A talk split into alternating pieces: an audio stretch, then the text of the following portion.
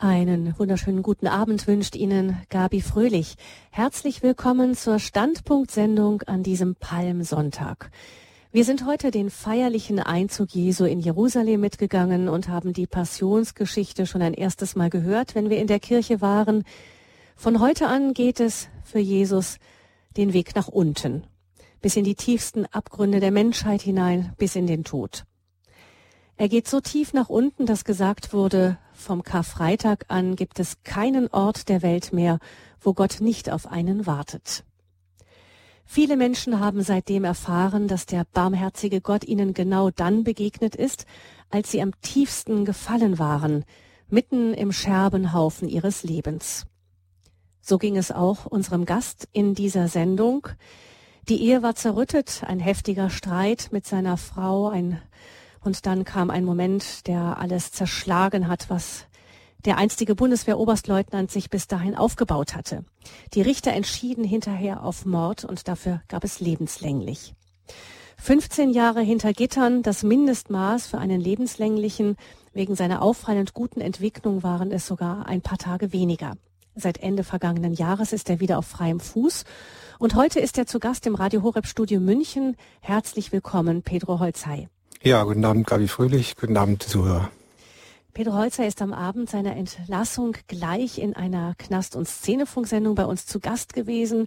Schon vorher, schon vom Gefängnis aus, hat er an dem Konzept von Radio Horeb für eine bessere Verbreitung des Programms in den Gefängnissen mitgearbeitet. Er ist mittlerweile auch offiziell damit betraut, Radiogeräte mit dem Horeb-Knopf interessierten Gefängnisinsassen zukommen zu lassen. Wir arbeiten also schon länger zusammen, sind daher per Du herzlich willkommen, Pedro. Schön, dass du deine sehr bewegte Geschichte heute Abend in der Standpunktsendung mit uns teilst. Ja, sehr gerne. Pedro, du bist nicht allein ins Radio Horeb Studio München gekommen, ist eine Frau dabei, die auf deinem Lebensweg eine ganz wichtige Rolle gespielt hat und noch immer spielt. Willkommen, Angelika Lang. Hallo Gabi, hallo an die Zuhörer. Angelika ist vielen unserer Hörer auch durch zahlreiche Sendungen bekannt, also schön, dass du auch mitgekommen bist heute. Pedro, heute ist Palmsonntag, das ist der erste seit 15 Jahren in der Freiheit. War es eigentlich ein besonderer Palmsonntag heute? Ja, die, der Gedanke an die Sendung heute hat das natürlich zum besonderen Sonntag werden lassen. Ähm, aber auch der Gedanke an die, an die näherrückende Osterzeit ähm, bewegt mich schon sehr nach meiner Gefängnisgeschichte, ähm, weil ich diese Zeit immer als ganz besonders intensiv erlebt habe. Hast du eigentlich ähm, vor deiner Gefängniszeit irgendwie schon Palmsonntag gefeiert? Äh, bevor ich inhaftiert wurde, war ich nicht Christ, ich war nicht getauft und habe ähm, keine Beziehung zu Glaube oder Konfession gehabt. Im, Im, Gegenteil, ich komme aus einem Elternhaus, in dem eigentlich die Unterschiede der Konfessionen nur zu Streit und Unheil geführt haben und das hat mich eher abgeschreckt. Also ich konnte vorher mit dem, ich wusste gar nicht, dass es einen Palmsonntag gibt. Mhm. Okay. Schuld hat jeder von uns auf sich geladen und irgendwie, wie schwer die Schuld ist, dazu sind wir nicht berufen zu richten. Jeder von uns. Es kann sein, dass ein irgendwie offensichtlich geringeres Geschehen ist äh, vor den Augen Gottes vielleicht viel mehr wiegt, je nachdem, aus was für einem Hintergrund man kommt, was man vielleicht schon weiß, was man erlebt hat. Also da sind wir absolut nicht berufen, ein endgültiges Urteil zu fällen. Aber du hast in deinem Leben Zeiten gehabt, in denen Schuld dich wirklich sehr schwer gedrückt hat, fast zerdrückt hat. Wenn ich da, wenn man mit so einem Erleben also etwa, wenn man etwas so, so etwas durchlebt hat wie du, gibt es da eigentlich etwas, was dich besonders berührt an der Passionsgeschichte, wenn du die so hörst? Also der, der Leidensweg Jesu, Jesu ähm, hat mich immer ganz besonders berührt, in, gerade in der, in der vorösterlichen Zeit. Äh, ich habe öfter mal den, den Kreuzweg gebetet und äh, das kennengelernt, dieses Kreuzwegbeten und dabei diese einzelnen Stationen so mit durchlebt, wie ein vollkommen Unschuldiger ähm, sämtliche Schuld der Welt aufgeladen bekommt und behandelt wird äh, wie, wie schlimmer als jeder Schuldige. Ähm, und das hat mich jedes Mal dem Jesus ein Stück weit näher gebracht.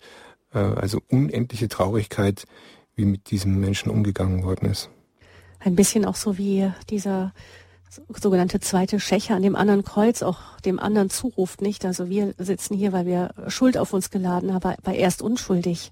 Ganz genau, weil, weil dieses, dieses Bild auf einen Unschuldigen zu sehen als einer, der zutiefst schuldig ist, ähm, das findet sich ja genau in der Bibel wieder. Mhm. Ähm, von deiner Lebensgeschichte hast du ganz kurz ähm, angerissen, eben, dass du mit Kirche nichts zu tun hattest. Vielleicht noch ganz kurz ein paar Eckdaten. Du bist Jahrgang 1957 in Stuttgart geboren, mhm. stammst aus einer Künstlerfamilie. Welche Erinnerungen, außer dass es eben irgendwie abschreckend war, was die unterschiedlichen Konfessionen da miteinander angestellt haben in eurer Familie, ähm, was, welche Erinnerungen hast du an die Kindheit? Also ich bin Einzelkind ähm, und bin in sehr armen Verhältnissen aufgewachsen. Meine Eltern hatten ganz, ganz wenig Geld. Und in einer Familie, in der der Vater so gut wie alles für, in die Arbeit gegeben hat, um die Familie zu ernähren und deshalb nicht da war. Und in der die Mutter mit dem einen Kind, was sie hatte, vollkommen überfordert war. Ähm, das sind so die Eindrücke, die heute noch nachwirken. Ähm, ich habe meine Eltern sehr lieb äh, gehabt und habe sie auch heute noch sehr lieb, auch weil sie schon lange tot sind. Ähm, aber es war eine schwierige Kindheit, das muss man schon sagen. Hm. Du bist dann Berufssoldat geworden. Warum? Ja, ich hm, wollte mir auf der einen Seite äh, einen eigenen Lebensstart ermöglichen, finanziell, in finanzieller Hinsicht, indem ich mir eben versuchen wollte, ein Studium zu finanzieren, das mir meine Eltern nicht bieten konnten. Und auf der anderen Seite wollte ich eine Aufgabe erfüllen, ähm, bei der ich mich voller Idealismus hingeben konnte und die Verteidigung von, von Recht, Freiheit und äh, letztendlich auch Vaterland und Familie, das war etwas, wo ich dachte, dazu kannst du stehen, das, äh, das erfüllt dich. Diese beiden Gründe haben mich dazu gebracht, die Offiziellaufbahn bei der Bundeswehr einzuschlagen. Hm, du hast es dann auch recht weit gebracht. Ähm, dann Beziehung, du hast gesagt, du hast ähm, keine einfache Kindheit gehabt, also wahrscheinlich auch nicht wirklich heile Beziehung, Bindung erlebt. Und Beziehung, das war dann auch bei dir kein einfaches Thema. Du hast ein nicht eheliches Kind, einen Sohn, du hast dann später geheiratet. Ich hab dann hast du ein zweites Kind bekommen, aber die Ehe war dann völlig zerrüttet irgendwann. Lag das auch an dem Beruf, den vielen Abwesenheiten? Also das war ganz sicher auch ein, ein, ein wesentlicher Aspekt, dass ich äh, letztendlich nicht so viel für die Familie da sein konnte, wie ich es mir letztendlich selber gewünscht hätte. Ähm, äh, also das hat schon auch in einer Phase, in der es um, um, um Misstrauen und um Konflikt ging, ähm, war das natürlich zusätzliche Erschwernis, einfach dann nicht da zu sein und immer wieder über weite Strecken weg zu sein, öfter mal versetzt zu werden und die Familie muss einfach mit, ob sie will oder nicht, äh, führt natürlich zu zusätzlichen Konfliktpunkten. Hm.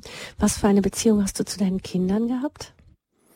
Also zu meinem äh, Sohn, der vor der Ehe geboren worden ist, äh, den habe ich mit drei Jahren das letzte Mal gesehen. Der ist heute ein erwachsener Mann, hat selber zwei Kinder und ähm, ich bin stolz, wie weit das gebracht hat, auch wenn ich dazu leider keinen Beitrag geleistet habe. Und ähm, meine Tochter ähm, hat zurzeit keinen Kontakt zu mir, möchte den derzeit nicht pflegen äh, und das respektiere ich zutiefst. Hm, aber damals war das anders. Ja, sie, ähm, sie war ein Papakind, also wir, wir, waren schon richtig sehr liebevoll zusammen und irgendwie war es das Schönste in meinem Leben, äh, ein Kind groß aufwachsen zu sehen und dafür da sein zu können. Hm. hm und das alles ist in einem in einem relativ kurzen Augenblick zerschlagen gewesen. Das war der Hintergrund, die zerrüttete Ehe, vor dem dann das Tötungsdelikt auch geschehen ist. Du bist dann ins Gefängnis gebracht worden. Du hast die Tat, glaube ich, selber gestanden, auch wenn ich es richtig weiß. Und also ich habe, ich habe so lange äh, die Tat nicht gestanden gehabt, bis ich wusste, dass meine Tochter in guten Händen ist, ähm, weil da konnte ich noch Einfluss nehmen. Und als ich wusste, dass meine Tochter untergebracht ist und in liebevollen Händen ist von meiner Schwägerin und der Familie, ähm, habe ich gestanden. Hm. Und du bist dann ins Gefängnis gekommen und ja, du siehst dann also in dem Moment auch alles, was du dir aufgebaut hattest, ähm, die ganzen Träume für dein Leben, die Beziehung zum Kind, ähm, alles Mögliche, dann äh, die Schuld, die persönliche, liegt alles vor dir. Was ist das für ein Moment? Ja, also der erste, der erste Moment oder die ersten Stunden waren gar nicht so reflektiert. Die haben dieses ganze Spektrum gar nicht abgedeckt, sondern ähm, es war eigentlich nur noch Leere da, Kälte, ähm, vollkommene Hoffnungslosigkeit und auch Sinnlosigkeit. Also mein, meine schnelle Frage an die, ja, an das Universum war, wieso lebe ich noch und nicht der andere? Hm. An das Universum, du hattest nicht den Adressaten Gott, du hast einfach diese Frage innerlich herausgeschrien. Ja, genau. Hm. Angelika Lang, ähm, du bist seit langen, langen Jahren im Gefängnis im Einsatz, um Menschen zu helfen, zu begleiten.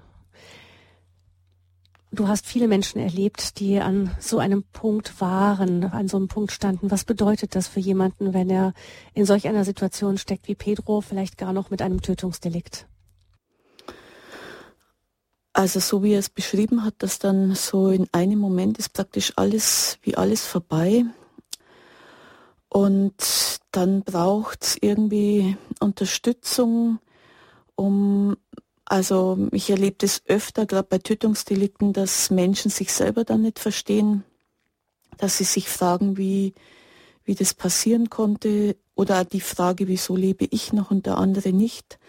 Also es ist eine hohe Selbstmordgefährdung in dieser Phase und dass es im Grunde Antworten braucht, äh, wenn ein Mensch sich fragt, wie konnte das passieren. Also zum Beispiel bei, bei Tötungsdelikten äh, ist es oft auch so, dass das Menschen sind, die, ich sage jetzt mal so im normalen Leben eher gutmütig sind und vieles heruntergeschluckt haben und wenn es dann zu so einem Delikt kommt, dann ist das ganze Weltbild eigentlich, also das ganze Weltbild ist irgendwie zerstört, so wie sie sich selber wahrnehmen, ist zerstört. Also das ist komplett Erschütterung äh, für einen Menschen.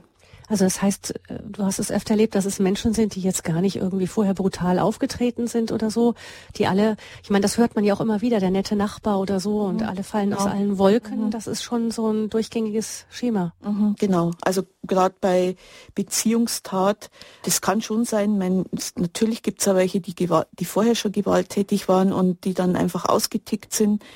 Äh, das ist eine Variante, aber es ist nicht selten, dass das auch Menschen waren, die eigentlich immer gutmütig, äh, immer alles geschluckt haben. Und dann gibt es einen Punkt, wo das einfach zu viel ist und das fast zum Überlaufen kommt und dann kommt es zu solchen Delikten und die verstehen natürlich sich selber nicht mehr, die verstehen nichts mehr.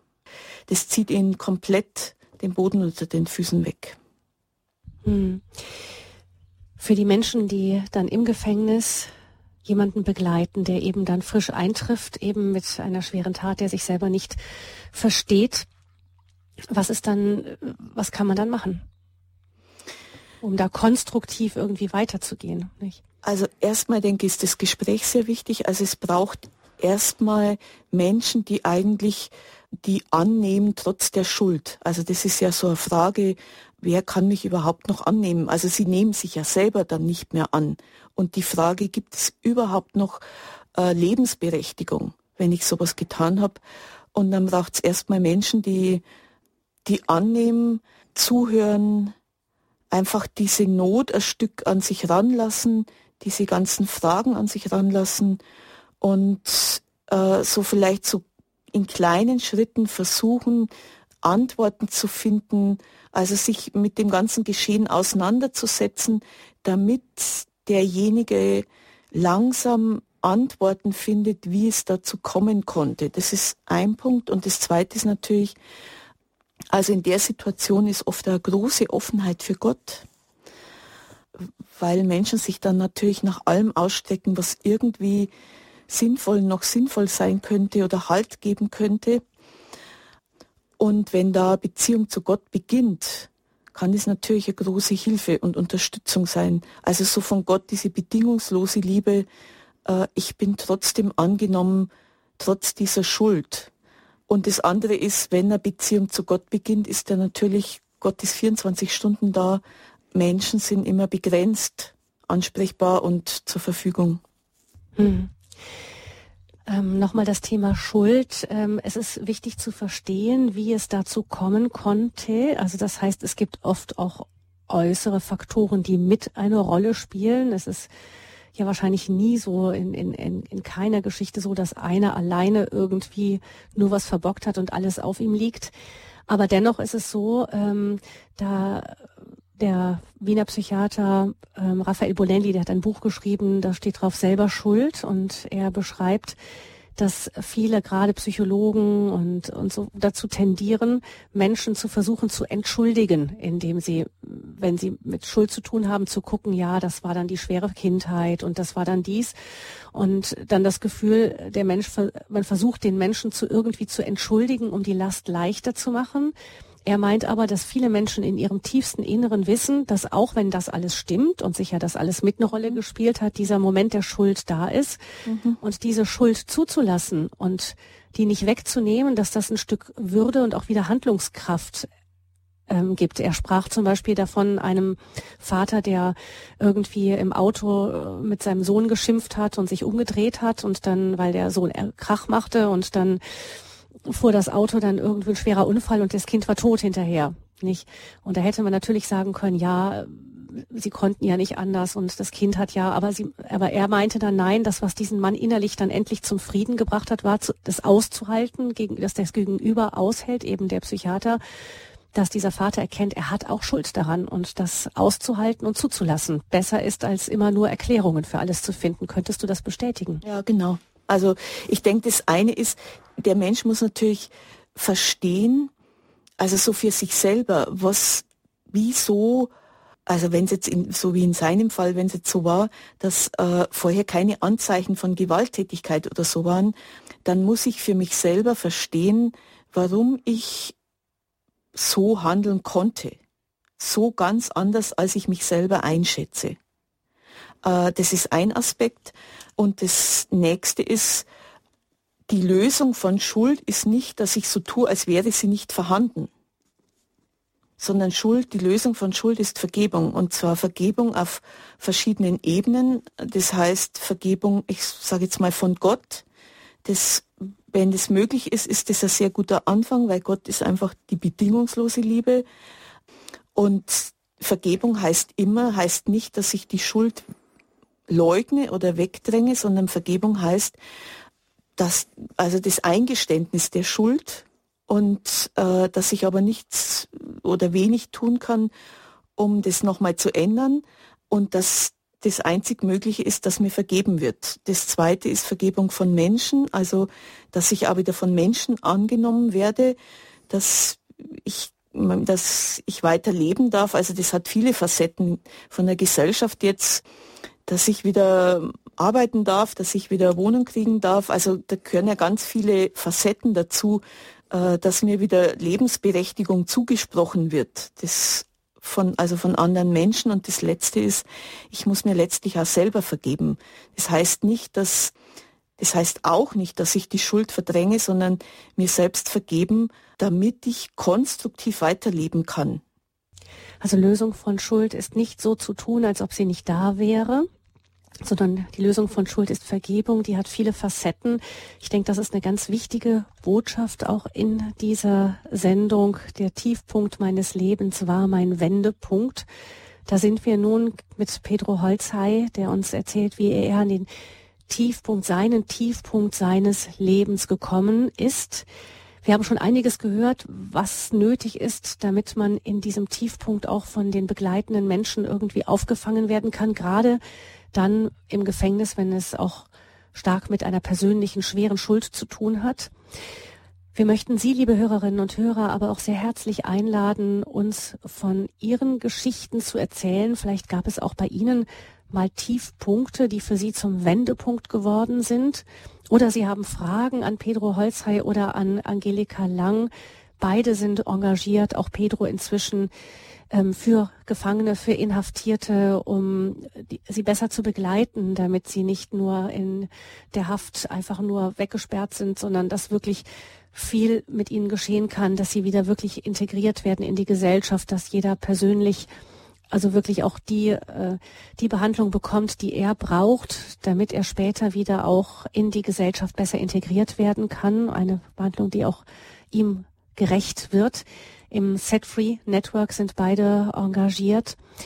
Sie können also, liebe Hörerinnen und Hörer, sehr gerne anrufen und auch sowohl mit Pedro Holzhey sprechen als auch mit Angelika Lang in dieser Sendung oder von Ihrem persönlichen Tiefpunkt zu erzählen, der für Sie zu einem Wendepunkt wurde.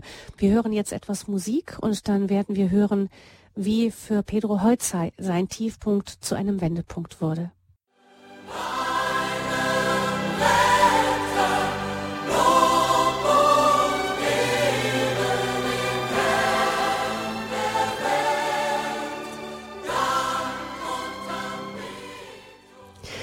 Sie haben eingeschaltet bei Radio Horeb oder bei Radio Maria in der Standpunktsendung am Palmsonntag. Der Tiefpunkt meines Lebens war mein Wendepunkt. Unser Gast ist Pedro Holzhey von der straffälligen Hilfe Set Free Network. Und mit dabei ist auch Angelika Lang, die ebenfalls mitarbeitet bei Set Free. Das ist eine Gefangenen, christliche Gefangenenhilfe, eine Organisation, die von den beiden vorwiegend gegründet wurde. Pedro hat uns erzählt, wie er nach einem Tötungsdelikt im Zusammenhang mit Familienstreit ins Gefängnis gekommen ist. Er hat lebenslänglich bekommen, ist Ende letzten Jahres freigelassen worden. Und der Tiefpunkt, von dem hat er uns eben erzählt, von diesem Moment, an dem er dann, nachdem seine Tochter in guten Händen untergebracht war, die Tat gestanden hat und dann ins Gefängnis gekommen ist. Er hat beschrieben diesen Moment, eine fürchterliche Leere. Man kann noch nicht mehr richtig denken, eine Kälte. Und dann diese Frage, wie konnte das passieren, so ins Universum hineingerufen? Wie konnte das passieren? Warum ist der andere Mensch tot? Warum bin ich nicht tot? Also das ist dieser Moment, in dem Pedro Holzhey gesteckt hat. Pedro, was ist es, was dich dann am Ende da so Schritt für Schritt wieder rausgebracht hat, dass du jetzt da stehst, wo du jetzt stehst, als ein, wie ich dich erlebt habe, lebensfroher Mensch? Ja, also ich kann es nur so erzählen, wie es wie es gelaufen ist von der vom vom Ablauf her.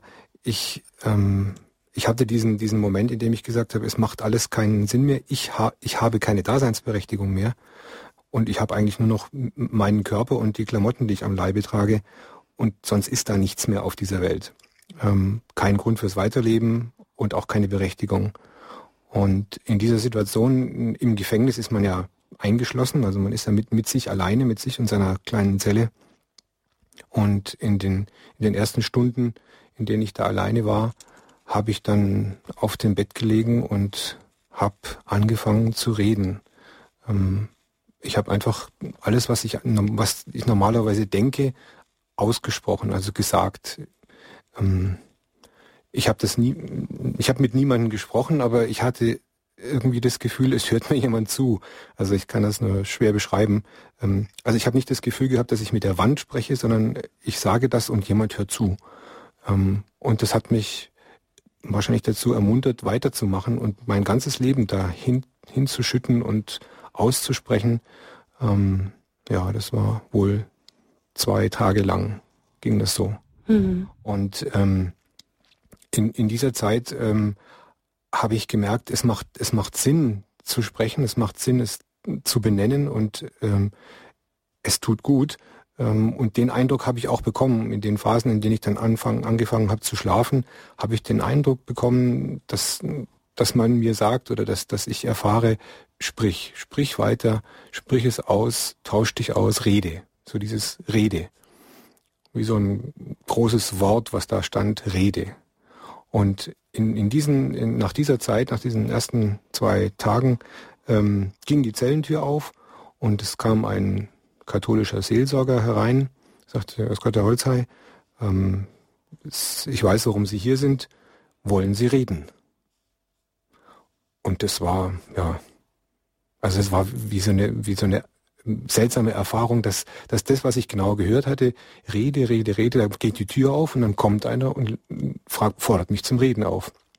Und ich bin mitgegangen und wir haben uns dann zweimal die Woche ähm, ungefähr zwei Stunden unterhalten und in dieser Zeit habe ich nur geredet. Also er hat fast nichts gesagt, er, er war einfach da. Ich hatte ein Gegenüber, ähm, das war das, was die Angelika auch vorher gesagt hat, da ist jemand da, der der hat mich noch so auf Augenhöhe, dass ich sein darf und dass ich reden darf. Und er hört zu, er ist an mir interessiert. Und, und das war so ein, so ein richtiges ähm, Aha-Erlebnis. Da ist noch etwas. Ja, es macht auch Sinn zu reden, es tut auch gut zu reden und alles auszusprechen, was ich normalerweise nie hätte sagen wollen. Ähm, und das war so der Beginn von, von Seelsorgegesprächen und der Beginn meiner Öffnung. Ich war früher immer ein sehr verschlossener Mensch, also von mir habe ich grundsätzlich nichts erzählt und schon gar keine Probleme. Und das war jetzt genau andersrum als vorher. Also so, so richtig um 180 Grad äh, anders. Ich war, ich war fast froh, wenn ich noch irgendeinen Punkt aus meinem Leben gefunden habe, irgendeinen dunklen, den ich noch erzählen konnte. Mhm. Ich wollte alles loswerden und alles ausbreiten. Ich hatte immer noch das Gefühl, ich rede mit diesem katholischen Seelsorger, der ein ganz, ganz netter Mensch war, der mich fast zehn Jahre begleitet hat. Auch heute weiß ich, ich habe letztendlich mit Gott gesprochen. Ähm, der war es, den ich erreichen wollte. Das hatte ich natürlich damals nicht auf dem Schirm. Ne? Das heißt, das war schon irgendwie fast sowas wie eine erste Beichterfahrung, ja, ohne genau, dass das jetzt so eine genau. sakramentale Beichte schon gewesen wäre. Ganz genau. Also das war das, das war das Bekennen von, von Schuld und das, das, die Bitte um Vergebung. Die habe ich nicht ausgesprochen, ähm, aber das war es letztendlich. Hm. Ähm, hast du dann eigentlich auch irgendwann einmal wirklich gebeichtet dann später? Ja, ich bin ungefähr ein Jahr später, habe ich mich entschieden, äh, zum christlichen Glauben zu kommen und habe äh, um die Taufe gebeten. Und in der, in der Vorbereitung zur Taufe ähm, haben wir natürlich mehrere Beichtgespräche und auch die äh, katholische Beichte abgelegt. Hm. Aber jetzt nochmal zurück, bevor es überhaupt dahin kam. Ähm, du hast also erstmal einfach mit diesem Seelsorger gesprochen. Gut, das war natürlich dann, da war der Gedanke an Gott wahrscheinlich, wenn da ein Seelsorger vor einem sitzt, ein katholischer, irgendwo auch im Raum.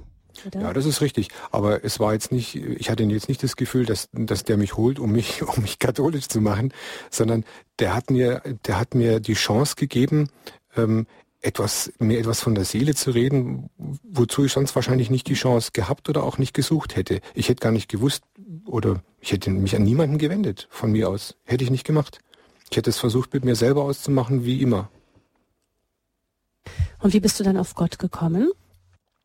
Also die, die Annahme, die ich von dem Mann erfahren habe und auch die, die Kommentare ähm, und dass er auch gesagt hat, ähm, es, es gibt Geschichten wie deine viele und ähm, anderen Menschen geht es so und so und es, es braucht auch Zuversicht, es braucht auch Hoffnung und es gibt auch Hoffnung ähm, und da ist ein Glaube, der, der Hoffnung und Halt geben kann, hat mich natürlich schon neugierig werden lassen, sagen wir es mal so. Ähm, und da ich so ein ziemlich kopfgesteuerter Mensch bin, habe ich dann irgendwann von mir aus gefragt, ob ich mal eine Bibel haben könnte und habe die dann mitgenommen und habe die von vorne bis hinten durchgelesen, Buchstabe für Buchstabe. Einfach um zu wissen, ähm, aus welcher Ecke kommt dieser Mensch, was, was, was vertritt der, was an, woran glaubt der? Und der hat das dann, so wie ich das gelesen habe, habe ich ihn dann abgecheckt und habe gesagt, lebt der denn das, was da drin steht? Und der hat es gelebt. Und das hat mir Respekt abgerungen. Da habe ich gesagt, also da, da steht was drin und dieser Mensch, der lebt das. Und wenn das so ist, dann, dann ist, muss das ein guter Glaube sein. Das war so mein, mein, meine erste Annäherung ganz über den Kopf ähm, an die Heilige Schrift. Ne? Hm, also der Zeuge, der mit seinem Leben ähm, das bestätigt hat, geschrieben hat, was da in dem Buch stand. Ganz genau, ja. Hm. Aber von da dann hin ähm, gab es dann irgendwann einen Schritt auch zum persönlichen Gebet, zur persönlichen Beziehung? Also ich habe, äh, ich habe ja dann im, im Rahmen des, des Bibellesens, äh, habe ich ja dann das Vaterunser entdeckt ähm, und bin in der, ungefähr in der Phase, das war so noch vier Wochen oder sowas, ähm, hat er mich auch gefragt, ob ich Interesse hätte an äh, sozialchristlichen Gesprächsgruppen, also Gruppenseelsorge teilzunehmen. Und ich habe dann nach kurzem Zögern gesagt, na ja, kann ich mir mal anschauen. Ähm, weil dann, da sind auch andere Betroffene, hm, vielleicht bringt mir das ja irgendwas. Und da habe ich dann das erste Mal angefangen, mich also außer mit diesem einen Menschen auch noch mit anderen äh, auf den Weg zu machen in Richtung Glauben, die auch ähnliche Erfahrungen hatten wie ich und habe gemerkt, dass das hm, sehr, sehr gut tut. Hm. Das ist also am Anfang sehr stark von Menschen begleitet ja. gewesen.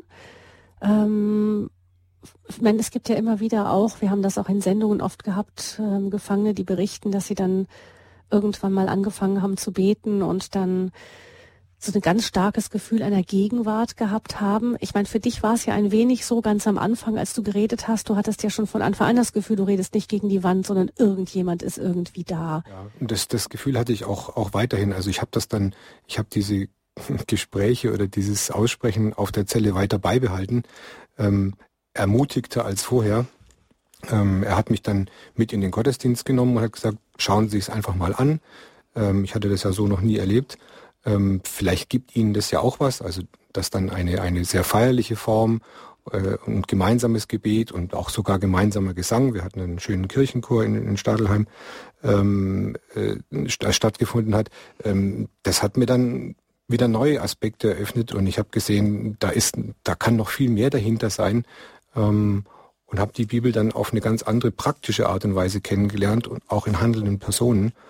Und ähm, mir hat es gut getan. Ich bin dann von da an gerne in den Gottesdienst gegangen, auch wo ich noch, auf, wo ich noch kein Christ war. Ne? Hm. Vielleicht kann ich mich an der Stelle mal einmischen. Ich denke, mhm. ähm, also ich kenne ja die Geschichte sehr gut. Ähm, also wo noch mal so ein anderes Moment war, äh, also wo noch mal ein ganz ein tiefer Durchbruch war, glaube ich, das war, wie, wie er sich dann selber vergeben hat. Also das war so mhm. ein ganz schwieriger Punkt.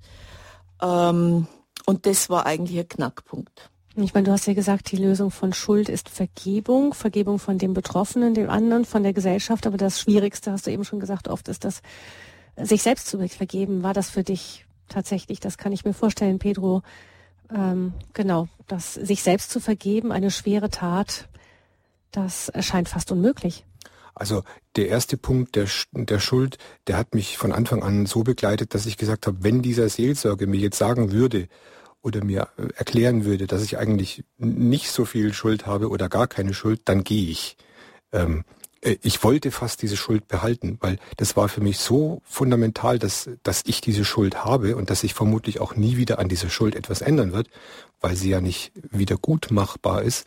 Ähm, also die Schuld an meiner, an meiner Tat habe ich ausschließlich mir selbst zugeschrieben und da hätten, die hätte mir auch keiner ausreden können. Das hat er auch nicht gemacht. Ähm, und der zweite Aspekt war, äh, dass ich sage, ähm, möglicherweise im, im, im, äh, gibt es, äh, mag Gott mir vergeben, aber das heißt noch lange nicht, dass ich mir vergebe. Ich kann mir nicht vergeben. Also ich als Täter kann nicht mir selbst vergeben. Das ist ausgeschlossen. Das geht nicht. Äh, das war, das war so mein, meine Grundhaltung ähm, in den ersten Jahren. Was hätte, was hätte das bedeutet, wenn du dir nie vergeben hättest? Konkret für dein Leben? Also die, die, die, Last der, die Last der Schuld, ich habe das dann mal so beschrieben, ähm, diese Schuld ist wie ein Rucksack, den ich, so einen schweren Rucksack, den ich ähm, mir aufgeladen habe, den ich mir angezogen habe. Ähm, und den trage ich nun, den trage ich nun bis ans Rest, bis an den, ans Ende meines Lebens. Also du hättest dir zum Beispiel kaum noch erlauben können, jemals wieder glücklich zu sein. Das hätte ich früher so ausgedrückt, ja. Also, mhm. dass, dass ich nochmal glücklich werde, das schien mir eigentlich ausgeschlossen. Das war, Aber ich habe ich hab gelernt, äh, diesen, diesen, diesen Rucksack zu tragen. Also ich habe dann gelernt, damit umzugehen, darüber zu sprechen. Und ich habe gemerkt, wie, äh, wie mir jemand tragen hilft. Also je, je mehr ich mich dem, dem Glauben nähern konnte und je mehr ich in, in Jesus ein, ein Gegenüber sehen konnte, der auch für mich da ist, desto mehr hatte ich das Gefühl, hilft er mir tragen. Aber der Rucksack und die Schuld ist bis heute geblieben. Hm. Und was macht dann den Unterschied aus, dass du sagst, du konntest, wie, wie, wie, erstmal, wie konntest du hinkommen, dass du dir selber vergeben konntest? Ähm, also die Beziehung, die ich, die ich zu Gott begonnen habe, ist immer tiefer geworden und hat mich hat mich wirklich aus allem rausgezogen. Das muss ich, das muss ich schon so sagen. Ähm, aber es ging immer nur bis zu diesem Punkt, dass ich gesagt habe, okay, ich, ähm, ich nehme in, in tiefster Ehrfurcht an, dass, dass Gott mir vergeben möchte. Und ähm, so habe ich mich auch verhalten. Ähm, aber was immer die Hemmschwelle war, dass, dass ich nicht mehr, also ich nicht mehr selbst vergeben kann. Und in einem relativ tiefen Augenblick im Rahmen dieser Begegnungswochen, die wir da hatten, ähm, ist es zu einem Gespräch mit den Ehrenamtlichen bekommen, bei dem, bei dem es um, um ein Bild ging, in, in, dem er, in dem er sagte, bring doch deine Schuld vor Jesus, bring doch deine Schuld vor Jesus und bitte ihn, dass du dir vergeben kannst. Ähm, und ich habe das versucht und das ging erst nicht. Und dann, dann ist mir ein, ein Bild gekommen, dass ich gesagt habe, wenn Gott mir die Schuld vergibt, wer bin dann ich, dass ich mich über ihn stelle und mir meine Schuld nicht vergebe? Wie kann es sein, dass Gott so groß ist und mir meine Schuld vergibt und ich will dann noch größer sein und sagen, nein, diese Vergebungslosigkeit, das ist aber mein Ding. Und in dem Moment konnte ich ja loslassen. Das war ein sehr, sehr heftiger Moment. Es war letztendlich eine wunderschöne Gotteserfahrung, dass ich gesagt habe, Gott ist größer als ich und diesen letzten Rest an Hochmut, den muss ich jetzt sein lassen. Und mhm. dann konnte ich mir vergeben. Sich selbst vergeben können und darin eine, eine ganz tiefe Gotteserfahrung, das hat Pedro Holzhey erlebt, der uns in dieser Standpunktsendung am Palmsonntag unter dem Thema Der Tiefpunkt meines Lebens war mein Wendepunkt von seiner persönlichen Geschichte erzählt. Liebe Hörerinnen und Hörer, Sie können in dieser Sendung auch sehr gerne anrufen. Sie können Ihre persönliche Geschichte erzählen, wenn Sie einen Tiefpunkt hatten, der für Sie zum Wendepunkt geworden ist. Oder Sie können Fragen stellen an Pedro Holzei und Angelika Lang, die beide im Set Free Network sich einsetzen für Straffällige.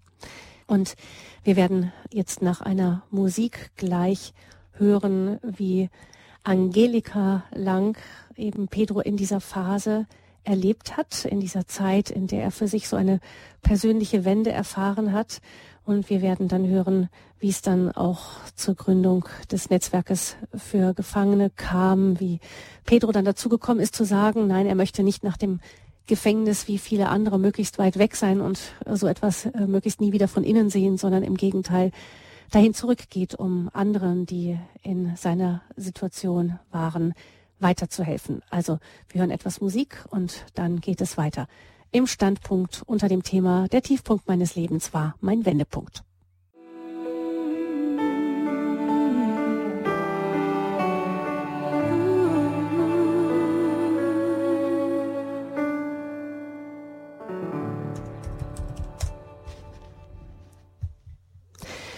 Der Tiefpunkt meines Lebens war mein Wendepunkt. Das ist unser Thema hier in der Standpunktsendung bei Radio Horeb an diesem Palmsonntag an dem wir in der Kirche gehört haben, schon in der Passionsgeschichte, wie Jesus jetzt auf seinen Tiefpunkt zugeht, der dann auch ein Wendepunkt wird für jeden Einzelnen von uns heute. Ganz besonders erfahren hat das unser Gast in dieser Sendung, Pedro Holzhey, der nach ähm, der im Gefängnis nach einer ganz tiefen Phase der Dunkelheit, der inneren Leere, der Kälte Schritt für Schritt hinausgefunden hat hin zu einer Begegnung mit Gott, mit Jesus Christus und der ihm dann auch diese schwere Last der Schuld abgenommen hat, so dass er selber nun sagen kann, dass er sich selber auch vergeben konnte, das Schwerste nach einer schweren Schuld, wie wir von Pedro Holzei gehört haben. Frau Jüttner ruft uns aus Holland an. Ich möchte Sie sehr herzlich in dieser Sendung begrüßen. Guten Abend, Frau Jüttner. Guten Abend. Äh, ich habe einen sehr seltsamen Lebenswerk äh, und da möchte ich sagen, die Gnade hat bei mir äh, gewirkt und es war wirklich etwas, was mein Leben dann getragen hat. Es war 1934, wie meine Eltern geheiratet haben. Mein Vater war katholisch, meine Mutter evangelisch und zu jeder Zeit war es sehr, sehr schwer, dass äh, eine katholische und eine evangelische, dass als Kirche, von der katholischen Kirche, waren so viele Hindernisse, dass meine Eltern gesagt haben, wir trauen aber dann nicht kirchlich. Und dann werden wir unsere Kinder selbst entscheiden lassen. Gut, dann kam der Krieg 39. Wir sind von Amerika mit dem letzten Schiff nach Deutschland, weil wir nicht gegen Deutschland kämpfen wollten. Wir kamen in, in ganz schlimme Situationen, mussten flüchten, wurden bombardiert. Äh, Dresden, der große Angriff. Wir waren immer, immer in Todesgefahr. Und ich war inzwischen dann zehn Jahre alt und ich stand oben auf einem Balkon. Da war mein Großvater in Dresden, hat das Haus noch gestanden. Da habe ich gedacht, es ist ja alles tot. Jetzt springe ich da runter, dann ist es aus. Und in dem Augenblick habe ich mir überlegt, aber wenn du da unten ankommst und doch noch lebst, was dann? Das hat das war dann, dass ich äh, zurückge... Ich war bereit, aber ich habe zurückge... Äh, ich habe es nicht getan. Und dann kam das Ende des Krieges und da wurden, äh, da war auch schon wieder Schule. Ich musste dann äh, im Gymnasium viel nachholen und da kam die Gelegenheit, wir waren immer noch sehr verhungert. Wir hatten so viel Hunger gehabt, dass diese Kinder eingeladen wurden von Ordensschwestern in Olpen. Die hatten ein ganz großes äh, Kloster und sehr schönen Garten. Und da durften wir unsere Sommerferien verbringen, mein Bruder und ich. Und äh, die hatten eine sehr schöne Kirche und alles war sehr schön. Mein Bruder war bereits überzeugter Katholik. Ich sagte, nein, ich werde evangelisch, wie Mutter. Ich ging nicht zur Kirche, ich in keinen Gottesdienst. Sechs Wochen lang habe ich die Kirche nicht gesehen und habe so mich sehr gut erholt, gut gegessen. Und am letzten Abend, das war im September, das sehe ich noch so vor mir, geht eine junge Ordensschwester, die ich überhaupt nicht kannte, mit mir durch den Garten. Ja, jetzt geht's vorbei, Edel, sagt sie zu mir. Hol, erhol dich weiter schön und schaff das gut mit der Schule. So waren wir am Reden. Dann stand da ein riesen Standbild von der äh, Mutter Gottes äh, die Schirmmutter, also der Schirmmantel in Stein gehauen. Also der Mantel und darunter die vielen Menschen, das war äh, die Schutzmantel-Madonna. Und dann hat äh, die Ordensschwester gesagt, die kennst du ja. Ja, sage ich, ich weiß, das ist die Mutter von dem Jesus. Ja, ja, das ist richtig, sagt sie.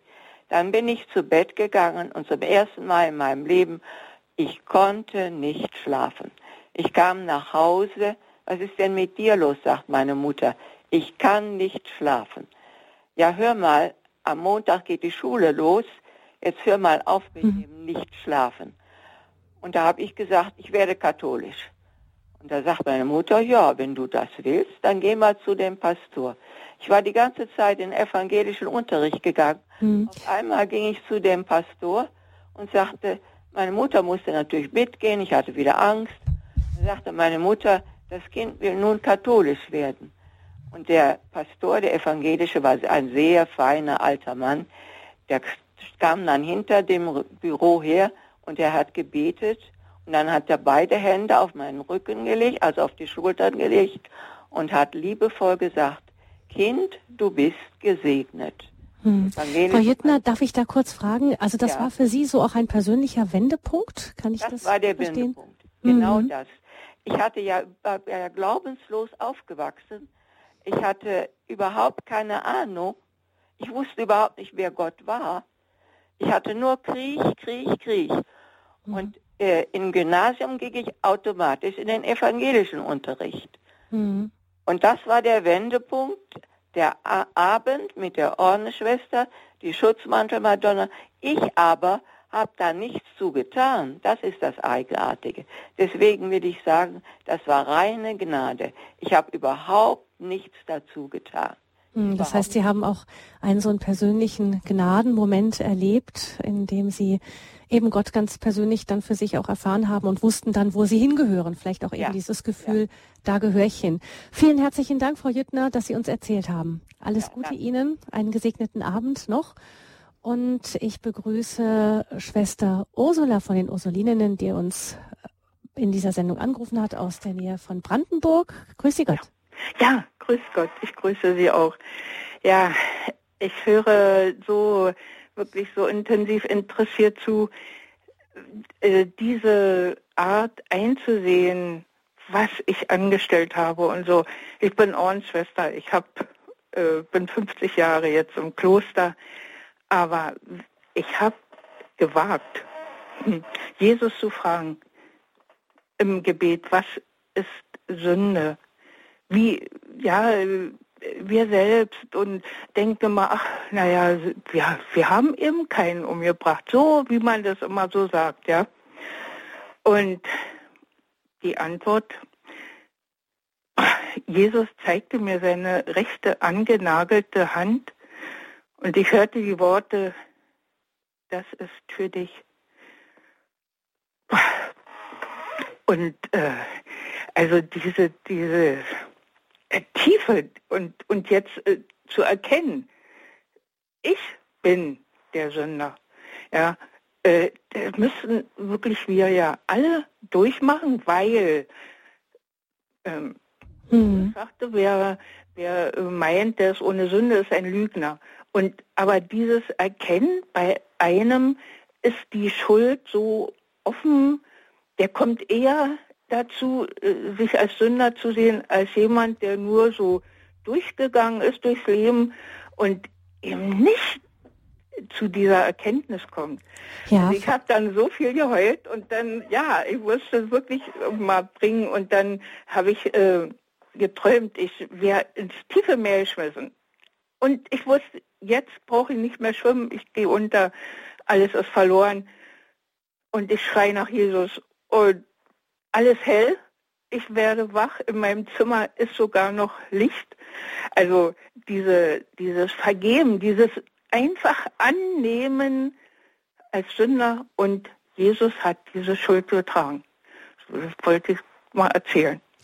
Schwester Ursula, ich danke Ihnen ganz herzlich für Ihren Anruf. Ich möchte das auch gerne nochmal gleich an Angelika Lang weitergeben, denn Angelika, das ist, was Schwester Ursula gesagt hat, ist, glaube ich, ganz, ganz wichtig, denn äh, wir, wenn, wenn jemand wie Pedro eben eine wirklich ganz offensichtliche Schuld begangen hat, dann ist es vielleicht sogar leichter, wirklich auf diesen vergebenden Gott zu stoßen, als wir unser Eins, wie Schwester Ursula, ich nehme mich da auch gar nicht aus, wo man eben so da durchs Leben geht und das nicht so ganz klar und offensichtlich ist und dann versteht man vielleicht gar nicht so sehr, so tief vielleicht, was Jesus auch für jeden von uns getan hat, wie eben Pedro das verstanden hat. Ja, genau. Also, und es, ich meine, wenn jemand wirklich so sichtbar schwere Schuld auf sich geladen hat, dann, äh, dann liegt es ja oft so auf dem Tisch. Da gibt's eine Gerichtsverhandlung, das liegt alles auf dem Tisch. Das ist äh, von vorne bis hinten besprochen worden und äh, zerlegt worden. Ähm, und das Leben ist halt entsprechend zerstört. Also es ist alles irgendwie äh, zerstört. Ähm, es hat sehr offensichtliche Auswirkungen. Äh, bei anderen Menschen liegt es nicht so offensichtlich auf den Tisch. Ähm, also es gibt, ich denke mir immer auch, es gibt so kollektive Sünden zum Beispiel. Also es gibt Sünden, ähm, wenn die Gesellschaft Straftäter nicht wieder empfängt zum Beispiel, wenn wir nichts tun gegen soziale Brennpunkte, weil das ist der Nährboden für Menschen, die wieder abrutschen, die drogenabhängig werden und so weiter. Also das, ähm, das hat ja mit uns allen zu tun. Oder wenn ich hartherzig bin und jemand anders ablehne. Oder die, das Schwierigste für Jesus war eigentlich, das war nicht die Sünde, das Schwierigste für Jesus war die Selbstgerechtigkeit die, die meinen, sie sind so gut, dass sie keine Vergebung brauchen. Das war, das war eigentlich der Knackpunkt. Das war das Schwierigste. Genau, da wenn man daran denkt, ähm, es verhungern Menschen in anderen Teilen der Welt und wir leben hier alle so weiter, als wäre nichts ganz ja. fröhlich vor uns hin, nicht? Und da stelle ich mir auch manchmal die Frage eben, sind wir uns dessen überhaupt wirklich bewusst, wo wir fehlen? Genau. Hm. Pedro, möchtest du noch etwas dazu sagen? Ja, die, die Wahrnehmung von und der, der Umgang mit Schuld ist natürlich in einem Umfeld wie dem Gefängnis ähm, allgegenwärtig, weil es ja letztendlich fast ausschließlich um Schuld geht, äh, mit mehr oder weniger Aufarbeitung. Aber die, ähm, diese Situation, die die Angelika gerade geschildert hat, ähm, dass es, dass es Menschen, Gruppen, Institutionen gibt, die im Prinzip fehlerfrei sein wollen oder behaupten, fehlerfrei zu sein und dann richten, ähm, letztendlich auch unbarmherzig, äh, die macht natürlich demjenigen, der seine Schuld aufarbeitet, der sie hinlegt und der daran knabbert und arbeitet und, und kämpft, ähm, ganz besonders viel zu schaffen, ähm, weil, weil da im Prinzip ein Stück, ein Stück Ablehnung aus der Gesellschaft kommt, ähm, was es fast sinnlos erscheinen lässt, die eigene Schuld aufzuarbeiten, weil du ja genau weißt, du trägst diesen Stempel, du kommst raus und du wirst abgelehnt, egal was du hier drin getan hast. Ähm, also das ist, das ist manchmal ein ganz starkes Empfinden im Gefängnis, so nach dem Motto, wozu mache ich denn das eigentlich alles? Ich bin eh für den Rest meiner Zeit gebrandmarkt. Ähm, und an dem Punkt scheitern auch viele, die dann sagen, was soll das Ganze, ich sitze meine Zeit hier ab und fertig und hinterher komme ich irgendwie klar. Also diese, wie soll ich sagen, die Selbstgerechtigkeit behindert letztendlich Aufarbeitung und Austausch. Dankeschön also an Schwester Ursula für diesen Hinweis. Vielen herzlichen Dank. Ich denke, viele von uns finden sich darin wieder und wie schön, dass Sie da das so persönlich auch erfahren konnten in so einer ganz persönlichen, direkten Begegnung mit Gott. Dankeschön, Schwester Ursula, für Ihren Anruf. Mhm. Alles Gute und auf Wiederhören. Und dann begrüße ich eine weitere Hörerin, die die 089 008 008 angerufen hat, ohne ihren Namen zu nennen. Herzlich willkommen. Ja, guten Abend. Ich habe an den Herrn Petro eine Frage. Ich habe ein paar Minuten später, allerdings konnte ich erst einschalten und meine Frage nur beantworten, wenn es nicht zu indiskret ist, weil dies, meine Frage bezieht sich auf die Beziehungstat. Also meine Fragen konkret sind, wie kam es zur Tötung, welche konkrete Handlung führte zum Tod, geschah die Handlung im Affekt, wie ging es Ihnen dann und welche Gefühle waren dabei und wie ging es Ihnen dann bei der Beerdigung Ihrer Frau und wie ist heute Ihre Beziehung zur Ehefrau, die im Jenseits ist und was würden Sie ihr gerne sagen, wenn sie jetzt zu Ihnen persönlich käme? Also vielen Dank. vielen ja. Dank für die Beantwortung der Fragen, gell? Genau. Äh, Pedro, vielleicht beantwortest du einfach die Fragen, von denen du glaubst, dass es gut ist. Also mm, Nährboden für das, für, für das, was ich letztendlich getan habe, war natürlich eine, eine lange Phase der, der Zerrüttung der Ehe, ähm, des, des Auseinanderlebens und dass man sich gegenseitig das Leben schwer gemacht hat. Äh, und zwar ohne, dass, äh, dass die meisten das mitbekommen haben. Also wir haben das alles schön versucht unter Kontrolle zu behalten ähm, und nach außen den Schein zu wahren. Ähm, ähm, mit ausschlaggebend war auch eine ganz enge Bindung, die ich äh, zu meiner Tochter hatte, ähm, die ich nicht verlieren wollte letztendlich habe ich durch meine Tat genau das ausgelöst, was ich eigentlich verhindern wollte. Ich wollte meine Tochter nicht verlieren und habe sie jetzt erst recht verloren. Ähm, und letztendlich hat meine Tochter beide Eltern verloren. Die Mutter durch, durch die Gewalt des Vaters und den Vater durch eigene Schuld und Gefängnis. Also so viel kann ich vielleicht dazu sagen. Das andere möchte ich äh, nicht beantworten aus Rücksicht auf diejenigen, die mit meiner Frau äh, in Verbindung haben oder wie auch immer, das ist mir zu persönlich. Das spielt auch, glaube ich, für das, für das Verstehen dessen, was ich verarbeitet habe, nicht so eine große Rolle. Was vielleicht, was vielleicht ein Punkt ist, der, äh, den Sie am Schluss gefragt haben, die Aufarbeitung und das Verhältnis gegenüber meiner Frau jetzt, diese, diese Aufarbeitung hat mich jahrelang begleitet und immer wieder war Zwiegespräch da äh, und der Versuch, ähm, einander etwas zu sagen. Ich sag's mal, ich sag's mal so. Also äh, es gab ja auch psychologische Aufarbeitung und ähm, da habe ich, ich habe Briefe an meine Frau geschrieben und ich habe Briefe geschrieben, die meine Frau mir möglicherweise äh, geschrieben hätte oder schreiben würde.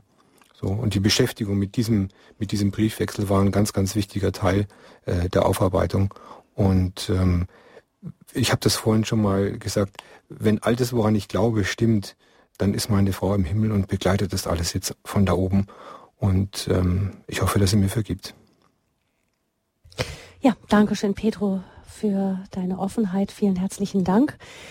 Ähm, Angelika, wir haben noch gar nicht gehört, wie ihr dann eins, ähm, wie du dann auch oder wie ihr von Set Free, von denen, die das jetzt auch mit begleiten, wie ihr den Pedro überhaupt kennengelernt habt. Wie hast du Pedro kennengelernt, Angelika? Also ich war äh, 2005 in einem Gottesdienst in Stadelheim. Äh, ich habe öfter mal äh, Gefängnisgottesdienste mitgestaltet, habe da ähm, Zeugnis gegeben während des Gottesdienstes und nach dem Gottesdienst hat mir ein katholischer Seelsorger den Petro vorgestellt. Ich war da eher, mm, ich sag mal, es, ich habe im Gefängnis immer wieder mal Gefangene kennengelernt, die ihre Schuld verdrängt hatten. Also das, es gibt immer mal so in, in kirchlichen Kreisen, also gerade im Gefängnis, äh, Gefangene, die ja den Glauben auch ein Stück, ich sage jetzt mal in Anführungszeichen, benutzen, um den, um ihre Schuld zu verdrängen. Also so nach dem Motto, ähm, Gott hat mir vergeben, alles ist in Ordnung. Und dann war das, das war so der Gottesdienst, um zu schauen, ob wir da Begegnungswoche machen. Die Begegnungswoche war dann 2016 und da 2006. Äh, 2006 genau, 2006. Und äh, da gab es verschiedene Themen, unter anderem Schuld. Das Thema Schuld und Umgang mit Schuld. Und wir machen das oft so, dass es einen kurzen Impuls gibt und dann erzählt oft der Betroffene, wie er mit dem Thema umgegangen ist. Also über Sucht, über Gewalt, über Schuld. Und beim Thema Schuld hatten wir niemand. Und dann habe ich so die Geschichte von Petro mitgekriegt und habe ihn gefragt, ob er zu dem Thema, weil ich gemerkt habe, er ist sehr reflektiert, ob er zu dem Thema was sagen könnte und da einfach aus seinem Leben erzählen könnte. Und das hat mich dann umgehauen, weil er hat dann erzählt, dass die Schuld so groß war, dass er angefangen hat, äh, die Schuld aufzuteilen in kleine Portionen. Also, dass praktisch hat dann so die Personen aufgezählt, die von seiner Schuld alles betroffen waren. Die Geschwister der Frau, die Eltern der Frau, jemand, der hat die Frau gefunden, äh, seine Freunde, die äh, zu, fast auch ein Stück traumatisiert waren, weil sie, äh, weil sie total geschockt waren, dass er, den sie dachten, dass sie gut kennen, sowas getan hat und hat dann so praktisch die ganzen Menschen, die von dieser Schuld betroffen waren, mit aufgezählt und immer beschrieben, welchen, welchen Anteil es da gibt. Und das, also es hat mich im Grunde umgehauen, weil ich, weil ich dachte, Wahnsinn, wie sehr er sich mit der ganzen Thematik auseinandergesetzt hat und in welchen Details er sich mit dem Thema auseinandergesetzt hat. Mir sind die Tränen gekommen, weil mich das so tief berührt hat. Und dann war eben in dieser gleichen Begegnungswoche äh, diese Erfahrung, dass, dass er so sich selber vergeben konnte. Und das konnte ich dann auch nochmal miterleben und das hat so, ja, also das war, ab da hatten wir dann Briefkontakt. Ich habe dann später angefangen, ihn ehrenamtlich zu begleiten. Und ab da war einfach so, ist der Kontakt dann immer intensiver geworden. Und das hat dann auch zur Gründung des Netzwerkes Set Free für Gefangenenhilfe geführt. Ich möchte vielleicht nochmal so, was mir immer hilft, so im Umgang mit Schuld, äh, um, das, um das Thema. Ich habe mich selber mit dem Thema sehr auseinandergesetzt. Ich mache das immer an einem Beispiel deutlich. Wenn, also wenn zum Beispiel jemand betrunken Auto fährt und fährt einen Menschen tot oder, oder querschnittsgelähmt, der ist querschnittsgelähmt, dann geht's drum, Gott vergibt natürlich dem Täter. Also mit, mit Gott kann die Beziehung sofort wieder geklärt werden. Also ich gehe hin, bringe meine Schuld und er vergibt mir und äh, wirft meine Schuld ins Meer. Das ist eine Ebene. Das, dann gibt es eine andere Ebene. Das Opfer ist aber weiterhin querschnittsgelähmt und hat vielleicht viele Jahre oder sein ganzes Leben lang mit dieser Schuld zu kämpfen, dass, dass derjenige betrunken Auto gefahren ist und ihn angefahren hat.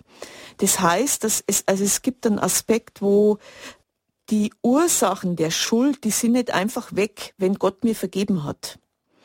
Und wenn ein Mensch das ehrlich und ernst nimmt, dann wird er versuchen, dann muss ich da irgendwie Anteil dran nehmen. Es gibt dann manchmal passiert es, dass zum Beispiel, wenn jemand querschnittsgelähmt ist, dass er andere Dinge, dass er durch diese Behinderung andere Dinge als sehr wertvoll erlebt, die er vielleicht vorher nicht als wertvoll erlebt hat. So wie beim Petro. Durch diese Schuld konnte an, hat er Be Beziehung zu Gott begonnen, die jetzt sehr wertvoll in seinem Leben ist, die vorher ja nicht da war.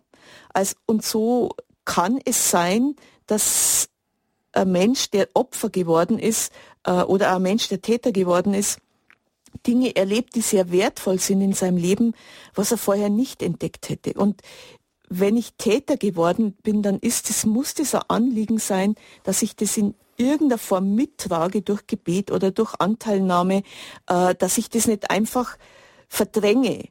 Ich denke, das, das ist der Aspekt, den der Petro erzählt hat, dass, also, dass es einen Rucksack gibt.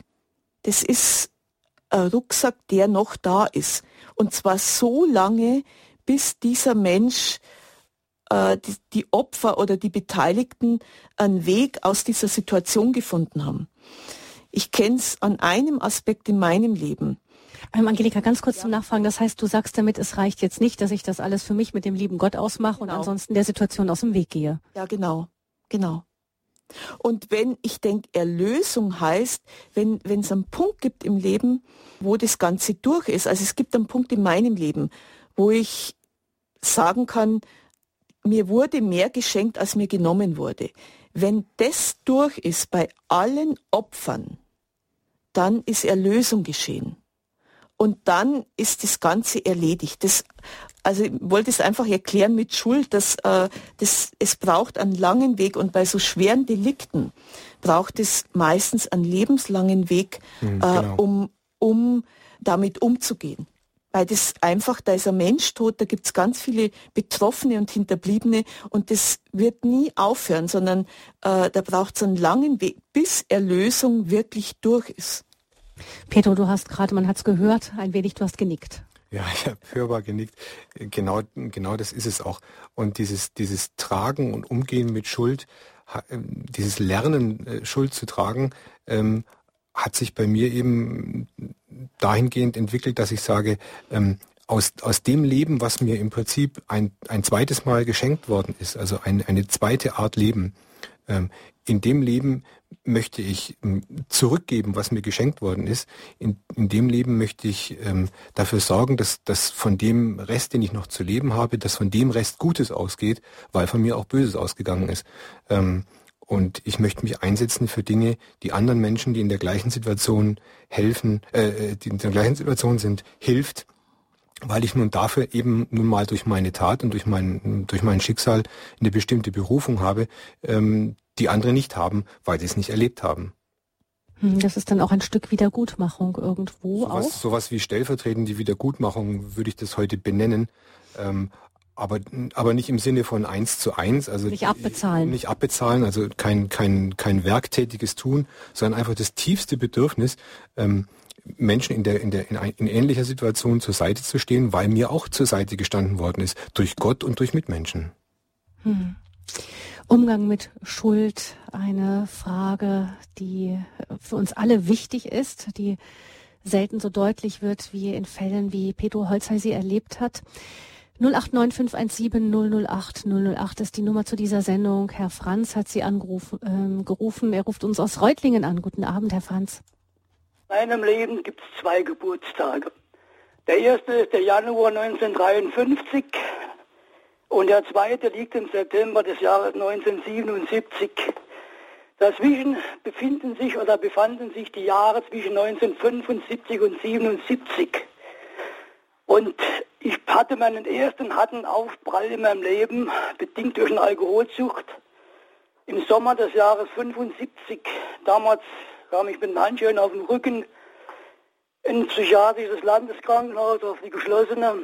Und als ich dort aus dem Tremens Delirium so draußen war, kam so nach zwei Wochen die Stationsärztin zu mir und sagte, kommen Sie mal mit. Äh, in meinem Büro sind zwei Vertreter der Staatsanwaltschaft und so saß ich also dort, rechts und links von mir zwei Ärzte als Vertreter, äh, als psychiatrische Gutachter, gegenüber zwei Vertreter der Staatsanwaltschaft. Und die Ärzte sagten, ich sei, Geschäft, äh, äh sei zurechnungsfähig, aber nicht geschäftsfähig. Es ging um eine Körperverletzung, die zurücklag. Und an diesem Tisch hatten wir quasi das Grundwasser am Arsch gekocht. Aber ich sagte klipp und klar, ich bin schuldig, ich bitte die Person, die ich verletzt habe, um Vergebung und ich bin bereit, für meine Tat ins Gefängnis zu gehen. In kürzester Zeit war die Besprechung dort zu Ende. Und eine Woche später kam die Stationsärztin wieder zu mir und sagte, Herr Franz, die Anzeige wegen Körperverletzung gegen Sie wurde zurückgezogen. Und das war das bahnbrechendste Erlebnis auf meinem Lebensweg. So, und da kam ich heim, als ich dann dort entlassen wurde. Ich sollte ursprünglich verlegt werden in das Landeskrankenhaus meines Bundeslandes. Und äh, dann kam ich also wieder nach Hause, meine Familie und mein Suff ging weiter bis zu meinem Tiefpunkt September 77. Und da begann quasi mein neues Leben. Also ich bin jetzt mittlerweile, bin ich über 64 Jahre alt und seit dem Stehenlassen von Pille und Pulle äh, bin ich über 39, 30 Jahre älter geworden. Was das, was jetzt meine, meine ganze Beschäftigung mit der Schuld anbelangt, da bekam ich in der Literatur von Viktor Frankl und seiner Schülerin Elisabeth Lukas unglaubliche Antworten. Mhm. Die Rede ist vom Sinn der Schuld, ja. Und ich hatte ja natürlich auch, ich bekam, äh, ich kam äh, noch in meiner nassen Zeit, hatte ich durch eine Kneipenwirtin in Erdienwest auf die AAs bekommen, und ich habe die AAs dann an verschiedenen Standorten kennengelernt. Ich komme die anonymen Alkoholiker. Genau, ja. Hm. Und das heißt auch im neunten Schritt, wir machten bei diesen Menschen alles wieder gut, wodurch es möglich war. Also mhm. meine Wiedergutmachung bekannt einfach mit meinem Geständnis in, in damals in Wiesloch, in der geschlossenen.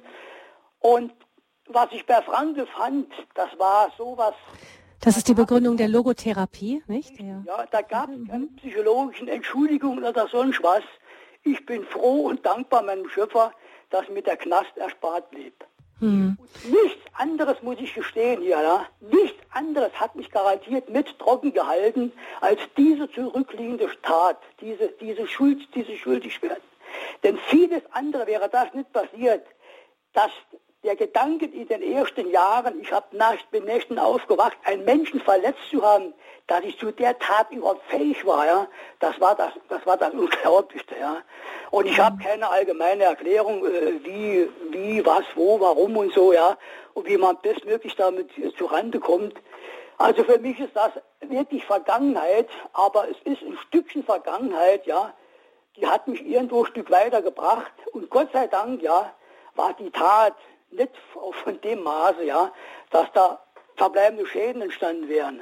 Mhm. Aber es hat gereicht für mich, ja, um da, äh, äh es war also, ich wollte es mal erzählen, was mich gerade in dem Gespräch noch, ich wünsche natürlich dem Petro auf seinem Weg alles, alles bestens, ja, das alles, mhm. ich ihm alles liebe, ja. Aber was mich gerade äh, äh, veranlasst hat, hier anzurufen in der Sendung, war die Voranruferin da hatte ich so den Eindruck, auf, auf was Sie alle so wissen wollten, auf Anhieb den Eindruck, ja, hier kommt doch eine durch, die ist doch sensationsgeil. Was will sie wissen? Was stellt sie da für Fragen? Ja, die bringt sich ja gar nicht selbst ein im, im Sinne von Erfahrung, Kraft und Hoffnung sowas. Da habe ich mir dann gesagt, Junge, es gibt Leute, die tun so nach außen hin, so nach, wenn sie auch den katholischen Radiosender hören, so frömmlich, aber äh, man, das hm. Taktgefühl hier so wir, dabei vermisst. Ne? Wir wissen es nicht, wir wissen es nicht genau, was sie dazu bewogen hat. Vielleicht hatte sie einen Grund für ihre Frage. Aber ich danke Ihnen ganz ja, herzlich, ja. Herr Franz, für Ihre, für Ihren Anruf und auch für Ihre persönliche Geschichte. Und man hört bei Ihnen ganz tief heraus, auch das ist das, was, was uns allen eigentlich wahrscheinlich so geht, wenn wir die Geschichte von Pedro Holzer hören. Es gibt gar keinen Grund, irgendein Urteil zu fällen. Und so wie Sie sagen, eigentlich jetzt jeden von uns fast treffen können, nicht? Das ist das, was stehen bleibt. Sie haben es selber auch erlebt. Sie sagten, wenn Sie damals diese eine Geschichte nicht gehabt hätten, wer weiß, was sonst noch dran rausgeworden wäre. Ja, ja, das ist ja. also, ja, es ist ja, ich habe dazu nichts weiter zu sagen. Ich wünsche ja. Petro alles Gute. Wer Dankeschön. Ihnen auch alles Gute. Ja, genau. Danke. Vielen Dank. Gute. Auf Wiederhören. Gucken wir weiter. Ähm, Pedro, noch mal weiter zu der, also du, ihr habt damals eben in diesen Begegnungswochen im Gefängnis habt ihr ähm, einen gemeinsamen Weg begonnen, auch Angelika und du. Sie hat dich dann daraufhin begleitet, regelmäßig und daraus ist dann eben gemeinsam auch ähm, die Gründung von Set Free geworden, zusammen auch noch mit anderen. Vielleicht genau, mit sagt ihr noch mal ganz kurz, worauf es euch da besonders ankommt. Also zu, wir waren zu dritt praktisch, so das Gründungsteam. Die Conny war dann noch mit dabei Und wir konnten uns dann eine Zeitspanne äh, einmal im Monat in, in der JV Stadelheim treffen und haben so die Grundlagen gelegt.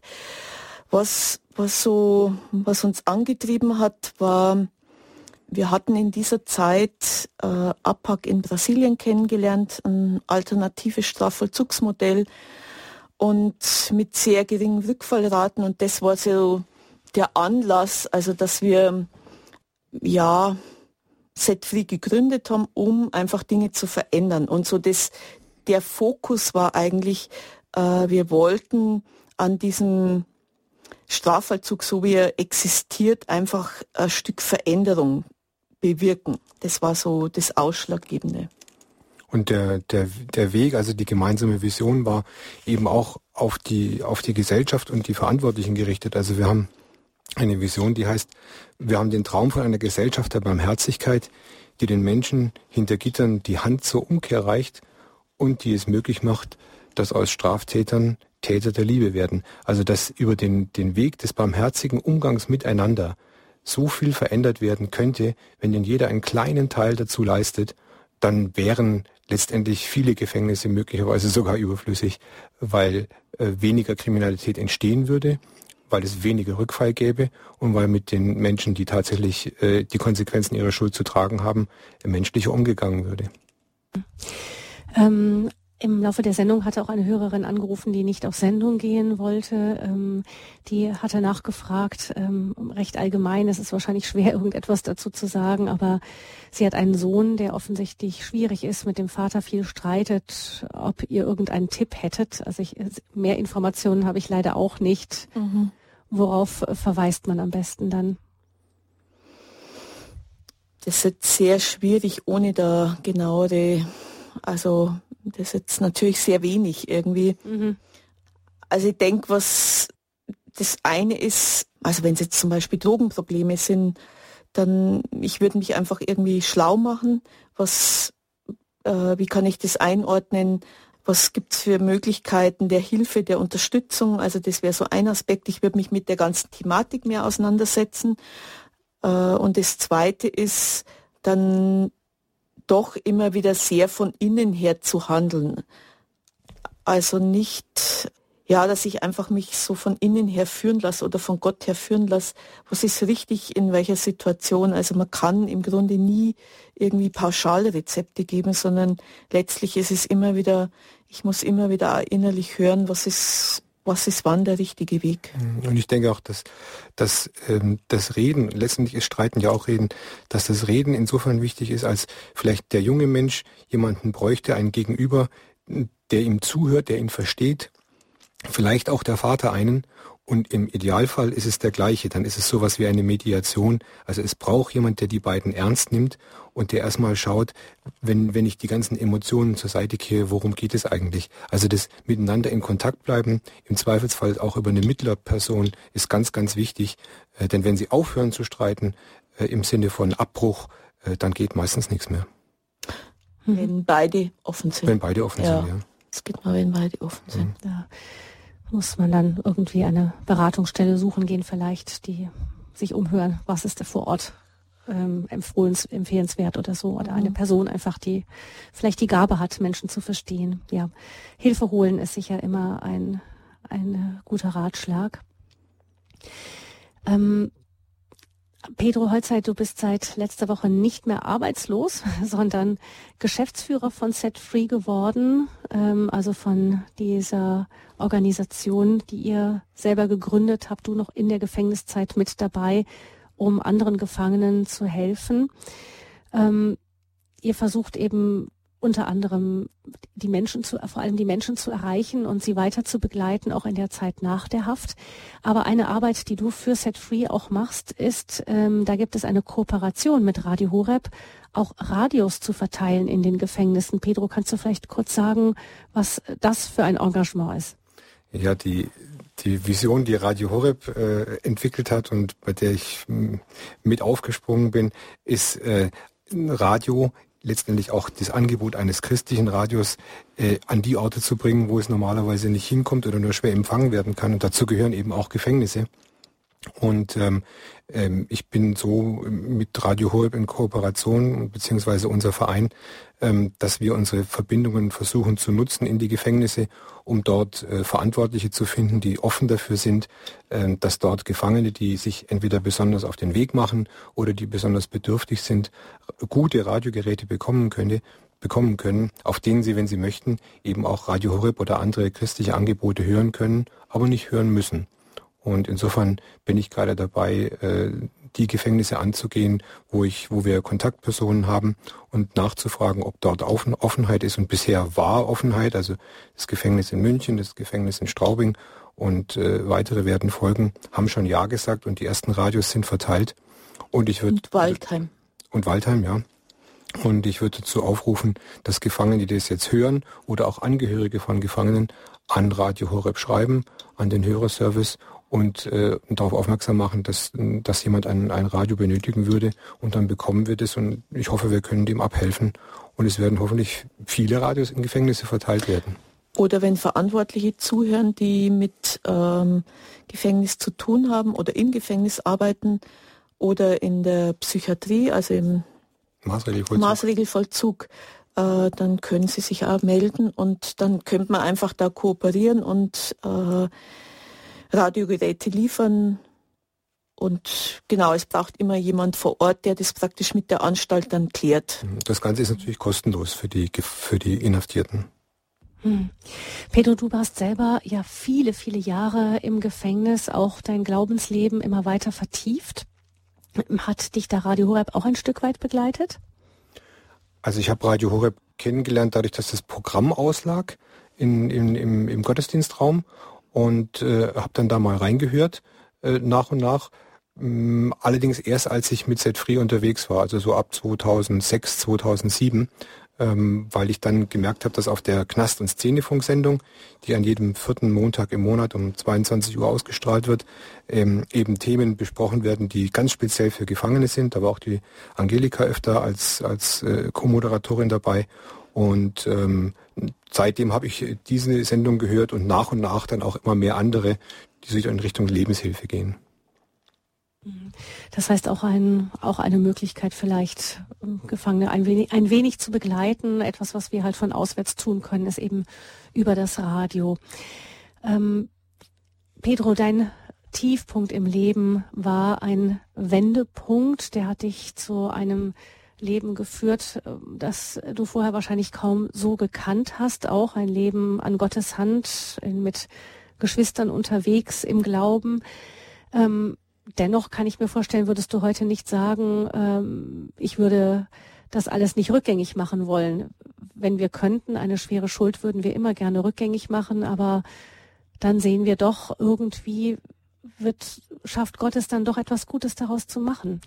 Vielleicht ist es genauso, dass wir dem auf das Kreuz Jesu auch schauen können, nicht? Das, wo, da gibt es ja in der Osternacht die, diesen Gesang am Anfang eben glückliche Schuld. Mhm. Das heißt, da wird nicht gesagt, dass das, was gemacht wurde, gut ist.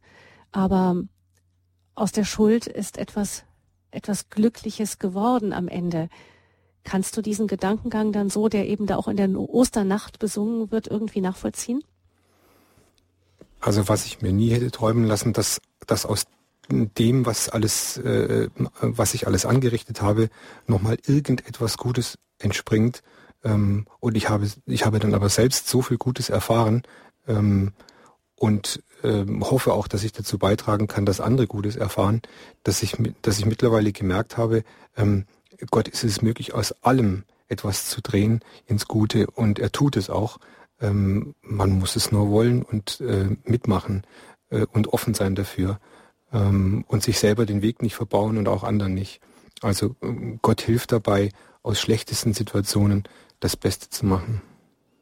Ich denke, ein Aspekt ist, ist auch, dass wichtig ist, ist ja das loszulassen. Also solange ich das behalte, äh, kann, gebe ich es Gott eigentlich nicht. Wenn ich meine eigene Schuld behalte, ich wenn ich sie ihm gebe, dann kann er aus den Scherben erst was machen. Der Tiefpunkt meines Lebens war mein Wendepunkt. Das war das Thema in der Standpunktsendung bei Radio Horeb an diesem Palmsonntagabend. Ein ganz, ganz herzliches Dankeschön, Pedro, dir dafür, dass du aus dieser deiner persönlichen Geschichte erzählt hast. Ich denke, dass es gar nicht so einfach ist, damit auch wirklich dann an die Öffentlichkeit zu gehen, auch gerade wenn es um Schuld geht. Schuld ist anscheinend, glauben wir, dem äh, Psych Psychiater ähm, aus Wien nach Bonelli, der gesagt hat, dass äh, Schuld das, äh, das Verdrängteste überhaupt ist in unserer Gesellschaft und damit so offensiv umzugehen und darin aber auch eben die Schönheit des Glaubens aufleuchten zu sehen. Das ist etwas Wunderbares. Vielen Dank, Pedro Holzei, dass du uns das so mitgegeben hast in dieser Sendung.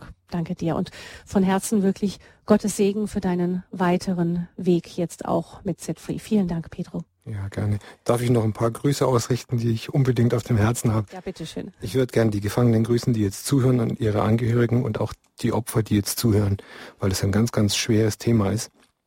Und jeder, der sich dafür öffnet, kann davon nur Gewinn haben. Ich würde ganz gerne grüßen die Schwester Paula Helm, die diese Sendung im Gebet im Kloster Tettenweiß begleitet hat, meinen Freund Hans Martin, der noch viele Jahre im Gefängnis sein muss und dem ich das aller, allerbeste auf dieser Welt wünsche und alle Ehrenamtlichen in der freien straffälligen Hilfe, die mit ganz, ganz wenig Mitteln und mit ganz viel Engagement unwahrscheinlich viel Gutes tun. Danke, Pedro. Angelika? Ja, zum Schluss auch ein Dankeschön an dich, dass du so treu mit dabei bist bei Radio Horeb und auch in dieser Sendung wieder mit dabei warst. Vielen Dank, Angelika. Bitte, gerne.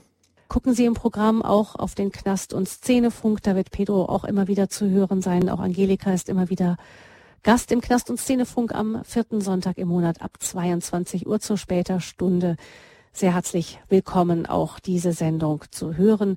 Ich danke fürs Zuhören. Mein Name ist Gabi Fröhlich. Ich wünsche Ihnen allen noch einen gesegneten Palmsonntagsabend und ich möchte Pedro oder Angelika bitten, zum Abschluss noch ein Gebet für uns alle zu sprechen.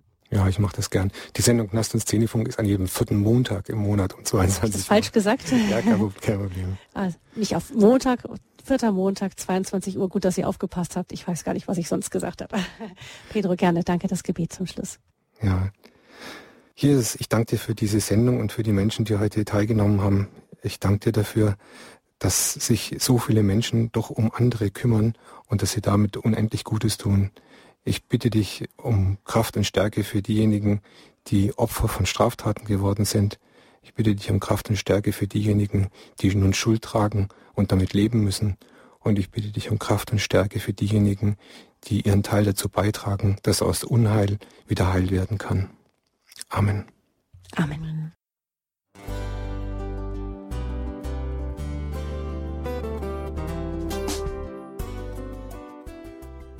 Liebe Zuhörerinnen und Zuhörer, vielen Dank, dass Sie unser CD- und Podcast-Angebot in Anspruch nehmen. Wir freuen uns, dass unsere Sendungen auf diese Weise verbreitet werden. Dieser Dienst ist für Sie kostenlos. Für uns ist er allerdings mit einem nicht unerheblichen finanziellen Aufwand verbunden. Deshalb sind wir für jede Spende dankbar. Alle Bankverbindungen unserer Spendenkontos können Sie über unsere Homepage horeb.org unter dem Menüpunkt Spenden einsehen. Dort besteht auch die Möglichkeit, online zu spenden. Natürlich nach den neuesten Sicherheitsstandards. Sie können diese Informationen auch bei unserem Hörerservice unter der Telefonnummer 08328 921 110 erfragen. Ich wiederhole die Rufnummer 08328 921 110. Vergelt's Gott für Ihre Unterstützung. Ihr Pfarrer Kocher.